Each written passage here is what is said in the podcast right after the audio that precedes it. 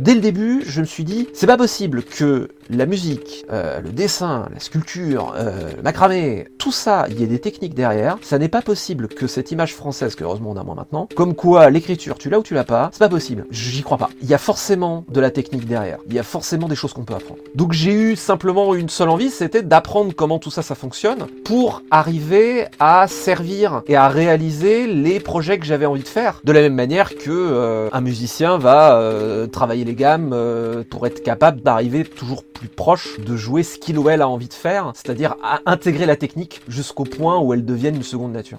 Machinalement, mon crayon, je mâchonne quelques mots à la gomme. Je griffonne, aussi vierge que moi est ma feuille de papier, plus blanche que le blanc en machine lavée. Vous écoutez Assez parler, le podcast de l'école Les mots qui laisse les écrivains parler et qui donne envie d'écrire. Les mots, c'est une école d'écriture qui a été fondée en 2017 par Élise Nebout et Alexandre Lacroix sur une idée simple mais innovante, écrire s'apprend.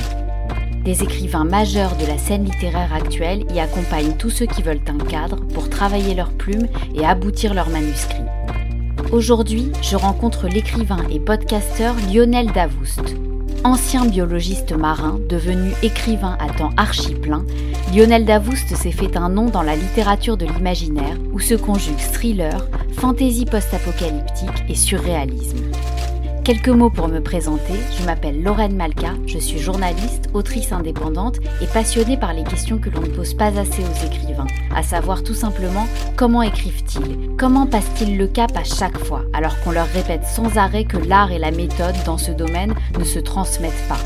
Dans quel espace-temps trouvent-ils la concentration suffisante pour créer des mondes et y plonger intégralement? Par sa trajectoire, Lionel Davoust semble tout droit sorti d'une fiction de fantaisie dans laquelle on pourrait vivre plusieurs vies. Il passe à la vitesse de la lumière du monde médiéval aux univers futuristes. Il fait escale quelques secondes, s'écrit avant de repartir pour d'autres mondes.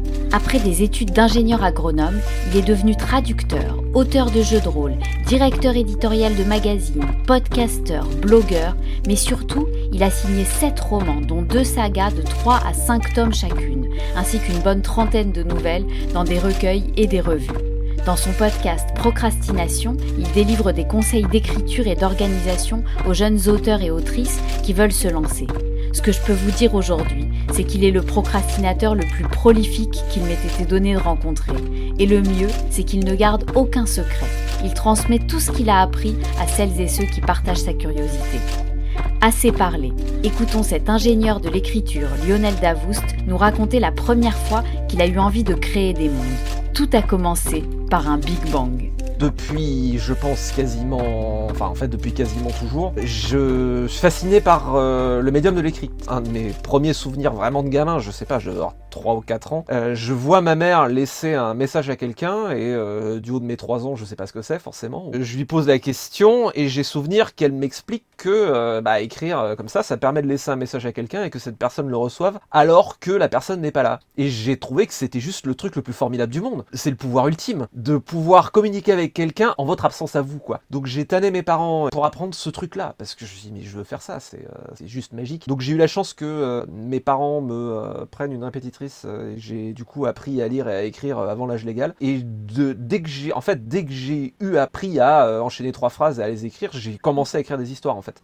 J'ai appris ce qu'était la correction éditoriale avec ma première nouvelle quand j'avais 6 ans. C'est que la première nouvelle que j'ai écrite quand j'avais 6 ans, que pour moi c'était un roman parce que ça faisait, je sais pas, 15 pages. C'était le bout du monde, c'était incroyable. C'était l'histoire d'un capitaine de navire qui était un peu matiné de K2000 et qui, et qui était une espèce de loup solitaire, voilà, et il allait sauver une princesse et euh, délivrer de monstres. Enfin voilà. Bon, faut se rappeler que j'avais 6 ans. Et ça se termine, voilà, il a sauvé la princesse. Mon héros euh, s'en va, quoi. Je veux dire, c'est un housselot solitaire. Euh, et je fais lire ça à ma maman, qui est ma première lectrice. Et je me rappelle vivement, ma mère me dit Mais alors, voilà, ils se marient pas ensemble à la fin, tout ça et tout? Et je fais Bah non. Enfin voilà, moi, du haut de mes 6 ans, j'étais sûr de mon projet littéraire. Et, et ma mère me dit Ah, bon, ok, mais ah, c'est dommage. Moi, j'aime bien les histoires où les gens finissent ensemble. Moi, j'étais très ennuyé vous voyez, parce que j'avais au fond de moi la, vérité de mon projet littéraire euh, qui était ancré, voilà, qui était vrai.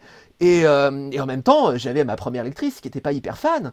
Et donc, du coup, j'ai appris la correction éditoriale parce que ça se termine où donc le gars dit ah adieu et, la, fille lui répond quelque chose comme adieu. Et du coup, pour plaire à ma, à ma maman et en même temps rester fidèle à mon projet, j'ai rajouté une réplique à la fin et c'était le gars qui fait adieu je vous épouserai plus tard.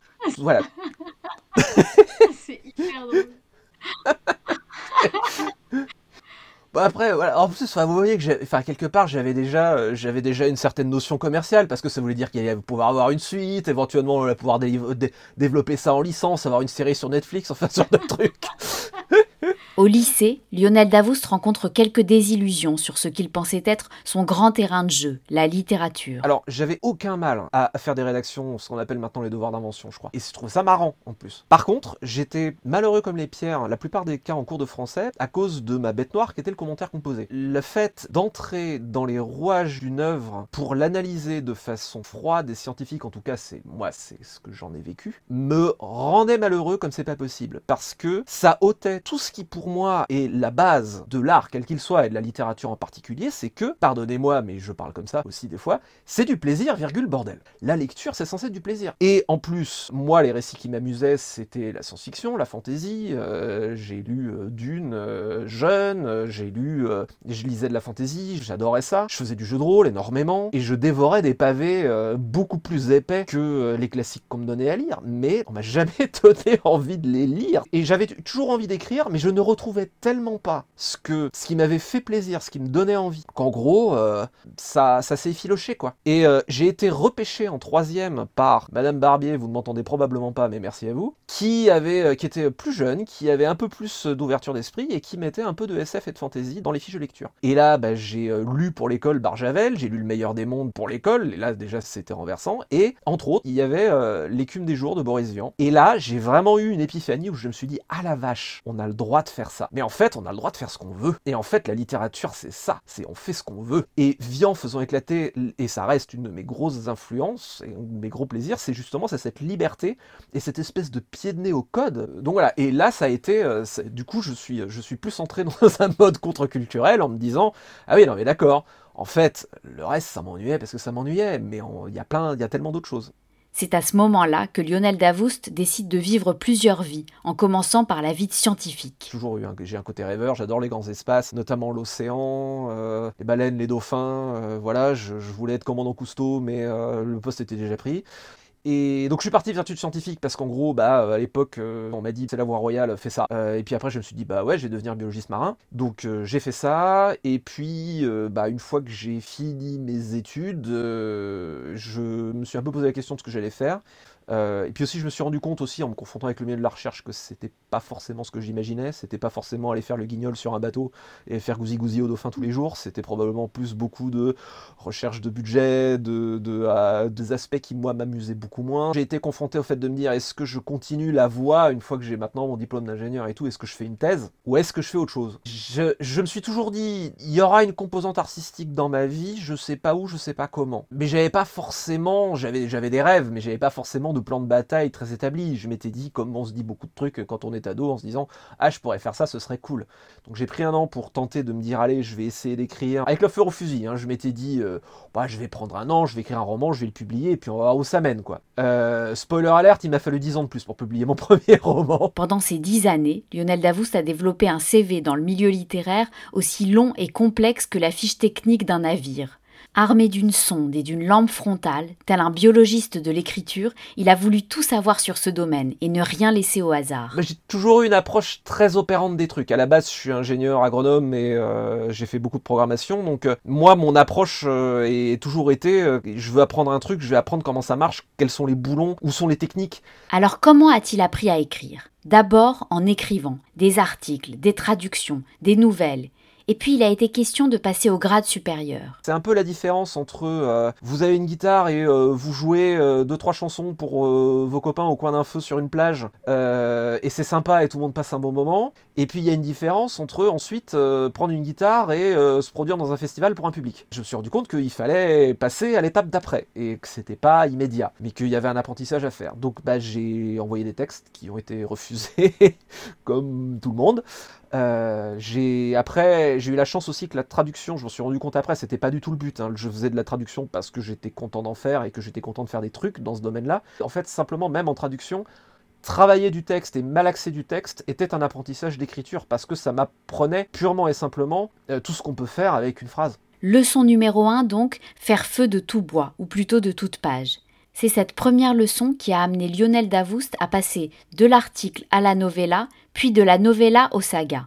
Aujourd'hui, il publie simultanément le cinquième tome de sa série Les Dieux Sauvages aux éditions critiques. C'est mon projet le plus ambitieux à cette date. Là, je suis dans le cinquième tome euh, et dernier. J'ai promis que c'était le dernier. C'était devait être 3, enfin, ça devait être 4 et maintenant c'est à 5, donc ça, ça se finit. Je suis un peu comme le coureur qui voit la ligne d'arrivée là. Je suis content de pouvoir me dire, parce que j'écris toujours pour la fin. J'écris toujours pour ce qu'on appelle en termes scénaristiques le paiement. Euh, pour moi, la conclusion, la fin, le coup de théâtre, la résolution, c'est tout ce qui vient justifier le voyage. Euh, alors, le voyage doit être intéressant lui-même, bien entendu. Mais moi, ce qui me fait envie, c'est le lapin que je vais sortir du chapeau. Euh, ou les lapins que je vais sortir de mon chapeau au fur et à mesure qu'une série avance. Donc, je suis en train de me dire, cette série va arriver à ça, elle va être achevée, elle va être complétée. Et j'adore cette sensation de me dire, le truc a été construit. C'est vraiment ça qui me fait plaisir, c'est de, de, euh, de, construire le truc, de pouvoir avoir l'objet terminé.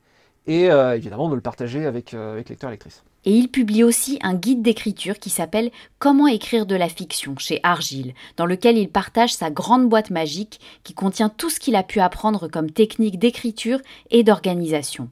Le but, désacraliser l'écriture en assumant la part de travail qui va avec et surtout passer le message aux jeunes qui n'osent pas se lancer. Quand j'ai commencé dans ce métier-là, Stéphanie Nico, qui était rédactrice en chef de Galaxy à l'époque, euh, qui m'a mis le pied à l'étrier, euh, m'a dit très vite qu'il y avait un adage très important dans ce métier, qui est, les Américains le formulent, you can never pay back, you can only pay forward. On ne peut jamais rembourser, renvoyer l'ascenseur aux gens qui vous ont mis le pied à l'étrier, parce que bah, c'est des gens qui sont plus expérimentés que vous. Euh, par contre, la manière de le faire, c'est de le faire pour les gens qui viennent après nous. Parce que donc, quand j'ai commencé, comme je disais tout à l'heure, dans les ans 2000, dans l'année 2000, il y avait quasiment rien sur la technique d'écriture. Moi, j'avais la chance de pouvoir lire l'anglais couramment, donc ça allait, mais je me suis dit, ça n'existe pas en France, quoi. Donc c'est parti de là. Et en fait, comme je disais, moi j'ai toujours envie de travailler plus facilement. Donc c'est pour ça que je m'intéresse dans la productivité, mais c'est aussi pour ça que je m'intéresse beaucoup à la technique narrative. Euh, alors j'en ai mangé euh, en bouquin, euh, sur le web. Je, me suis amusé aussi à essayer de décortiquer comment les trucs fonctionnent. Et aussi, je me suis moi posé beaucoup de questions sur la manière dont une histoire fonctionne.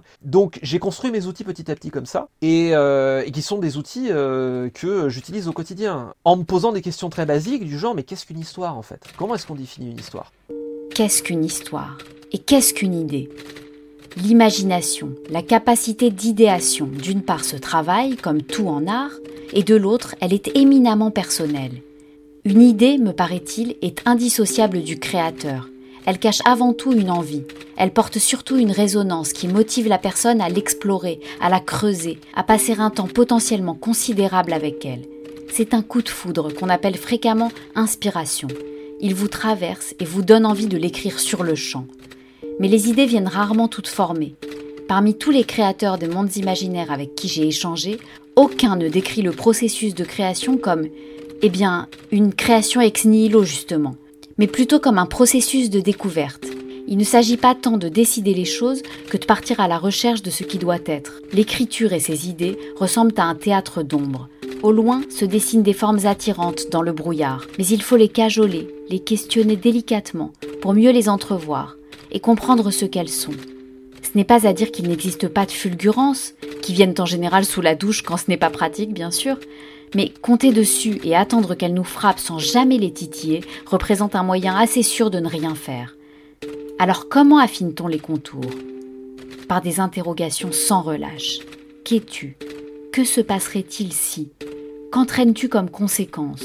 Et en ne redoutant pas de faire fausse route, mais en traquant en soi-même cette sensation de justesse à chaque pas, en cherchant ce qui suscite le sens et la joie. Pour moi, le premier conseil, c'est toucher son manuscrit tous les jours. La métrique que je donne souvent, c'est écrire une phrase. C'est pas tellement la phrase qui compte. Tous les jours, je fais la démarche de considérer que mon projet de fiction est important. Suffisamment important pour que j'y réserve du temps, suffisamment important pour que je me mette dans l'esprit pour me permettre d'écrire cette fameuse phrase. Le plus difficile, c'est de se mettre au taf. C'est pas tellement. Une fois qu'on a écrit une phrase, la deuxième, elle, elle coûte beaucoup moins cher. Écrire, ça fait peur. Créer, ça fait peur. On, est, on se dit, est-ce que ça va être bien? Est-ce que. Voilà. Et puis en même temps, je sais pas ce que je vais écrire. En même temps, c'est normal. Si je savais absolument tout ce que je vais faire avant de le faire, ça serait pas un travail créatif. C'est justement parce qu'on défriche que c'est dur. Donc, le fait de se dire tous les jours, qu'il pleuve ou qu'il vente, que je sois malade ou pas, je me mets devant le clavier et j'écris une phrase, ça crée une habitude. Et au bout d'un moment, bah la trouille, elle, elle, elle diminue. Elle, je dirais pas qu'elle disparaît toujours, mais au moins elle diminue. Ça institue une, une très bonne habitude cumulative qui baisse la barrière d'entrée à rentrer dans l'écriture. Deuxième technique. Deuxième technique. En fait, je dirais la deuxième technique, c'est moi, je le résume en disant faut écrire le plus vite possible. Pourquoi est-ce qu'il faut écrire le plus vite possible? Euh, C'est un conseil que donne King aussi. Euh, c'est pas pour produire, c'est pour arriver à désamorcer l'enjeu et pour s'autoriser à écrire mal. On arrive, on écrit bien, je pense, à mon sens. On touche à la vérité, on touche à des choses qui sont intéressantes et qui sont authentiques. Quand on cesse de, de, juger la moindre ligne qu'on fait. Et c'est pas possible. Je pense vraiment que c'est pas possible autrement de d'écrire des choses authentiques quand on est en train de microscruter le moindre mot de la phrase qu'on n'a même pas fini d'écrire. Euh, on peut pas se lâcher. Donc il faut parvenir à une forme de lâcher prise. On récapitule. Premier conseil, toucher son manuscrit tous les jours. Deuxième conseil, écrire vite pour lâcher prise. Pour tout cela, Lionel Davoust possède un arsenal d'outils pour s'organiser et se débarrasser des petites tâches qui encombrent l'esprit. Le but, entrer dans le flot de l'écriture. C'est un spécialiste de la mer qui vous parle. C'est un psychologue dont je ne me risquerai certainement pas à prononcer le nom, euh, mais qui a écrit un ouvrage qui s'appelle Flow, qui, qui, est très connu et qui est un peu un ouvrage fondateur. On a essayé de baragouiner le nom de ce psychiatre hongrois, mais à notre décharge, il est très difficile à prononcer. Je vous mettrai les références sous ce podcast et je vous laisserai le plaisir de demander son livre en librairie. C'est un certain Mihaly Csikszentmihalyi. Tché, tché, voilà. En gros, l'ouvrage s'appelle Flow. Il définit la psychologie de l'expérience optimale, c'est-à-dire cette expérience que l'on a quand on est complètement absorbé par quelque chose. Ça peut être euh, se perdre dans les yeux de son amoureux ou de son amoureuse, hein, euh, c'est aussi une expérience de flow. Il a théorisé justement cet état quand même merveilleux et bienheureux où le monde s'efface et on est complètement absorbé par, euh, par la tâche. C'est le rêve, hein, et, et, personnellement, une de mes tâches, une de mes quêtes personnelles dans la productivité aussi, c'est de réussir à entre guillemets hacker l'état de flow pour arriver à y entrer le plus vite possible et le plus facilement possible. Donc, pour moi, il y a deux versants là-dedans. Le premier, c'est le versant de la productivité c'est-à-dire l'organisation personnelle. Et le bouquin euh, emblématique de ça, c'est Getting Things Done, s'organiser pour réussir, horrible traduction du titre français, par David Allen. Pour moi, c'est vraiment ce qui permet de gérer tout ce qui va principalement en dehors de la vie purement créative. La promesse de l'ouvrage, c'est l'art de la productivité sans stress. Souvent, Getting Things Done est mal compris. On se dit, ah, c'est pour être plus productif et faire plus de trucs. Non, c'est la productivité sans stress. Alors, il se trouve que quand on est moins stressé, on fait plus de trucs, c'est vrai, mais c'est pas le but. Le but, c'est d'être détendu. Et je pense que être détendu et avoir l'esprit libre et avoir l'esprit clair, c'est fondamental pour ménager l'espace mental, pour arriver à écrire. L'esprit ne fait pas la différence entre la, ça c'est prouvé euh, psychologiquement, neurologiquement, l'esprit ne fait pas la différence entre la taille des projets. C'est-à-dire que il faut que j'achète des clous et il faut que j'écrive mon roman génial, ça a exactement la même espace mental dans la tête. Donc l'idée, c'est d'arriver à purger au maximum l'esprit de ce que Allen appelle les boucles ouvertes. Donc l'intérêt d'une méthode que Getting Things Done, c'est de faire ce qu'on appelle de système de cognition distribuée. En gros, c'est d'externaliser un maximum de choses à un système auquel on fait confiance. On a tous un système de cognition euh, extérieur qu'on utilise régulièrement, ça s'appelle un agenda. Et Getting Things Done généralise ce concept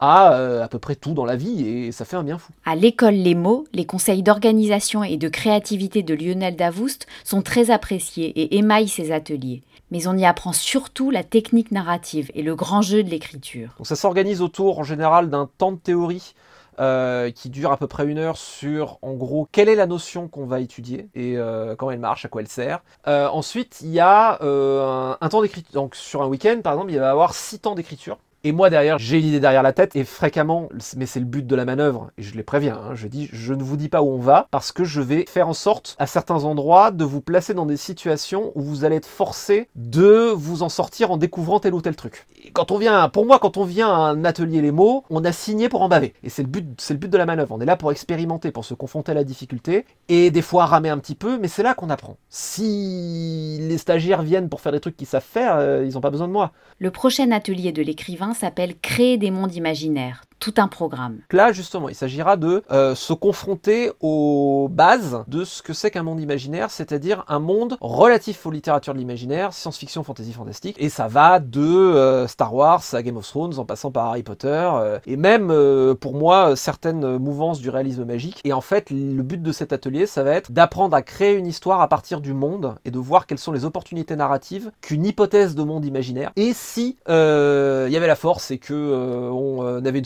civilisation interstellaire, par exemple, qu'est-ce que ça peut donner comme envie d'écrire? Alors, on va se quitter sur euh, une consigne d'écriture. Vous allez donner une consigne d'écriture aux personnes qui nous écoutent et euh, associer cette consigne à une astuce d'organisation. Ok, est-ce que j'ai le droit de dire faites la tentative d'écrire, d'avancer votre projet d'une phrase tous les jours, sans faute, pendant un mois. Notez aujourd'hui, au moment où vous commencez cette expérience, faites une page d'écriture de journal intime. Notez aujourd'hui comment vous vous sentez avec votre écriture, quels sont vos problèmes, quels sont vos stress, etc. Faites l'expérience, rigoureusement, hein, d'écrire une phrase par jour, tous les jours, sans faute, pendant un mois. Et un mois plus tard, écrivez une nouvelle page en disant comment vous vous sentez. Et reprenez la première page et comparez. Et voyez où vous en êtes. L'idée, c'est pas que vous vous de là en vous disant ouais non mais Davos il avait raison. L'idée c'est que vous sortiez de là en vous disant qu'est-ce que j'ai appris sur moi et sur ma manière de bosser? C'est ça qui est important. Si vous êtes d'accord avec moi c'est merveilleux mais c'est pas le but de la manœuvre. Le but c'est que vous appreniez sur vous. Pour découvrir les et si des mondes imaginaires qui sont en vous avec Lionel Davoust, rendez-vous sur le site lemo.co ou directement sur place aux 4 rue Dante à Paris.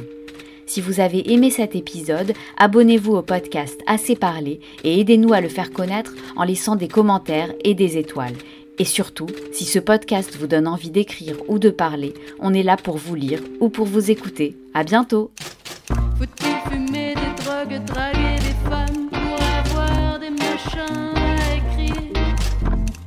Dois-je fumer du crack, pour des femmes pour devenir une machine à écrire?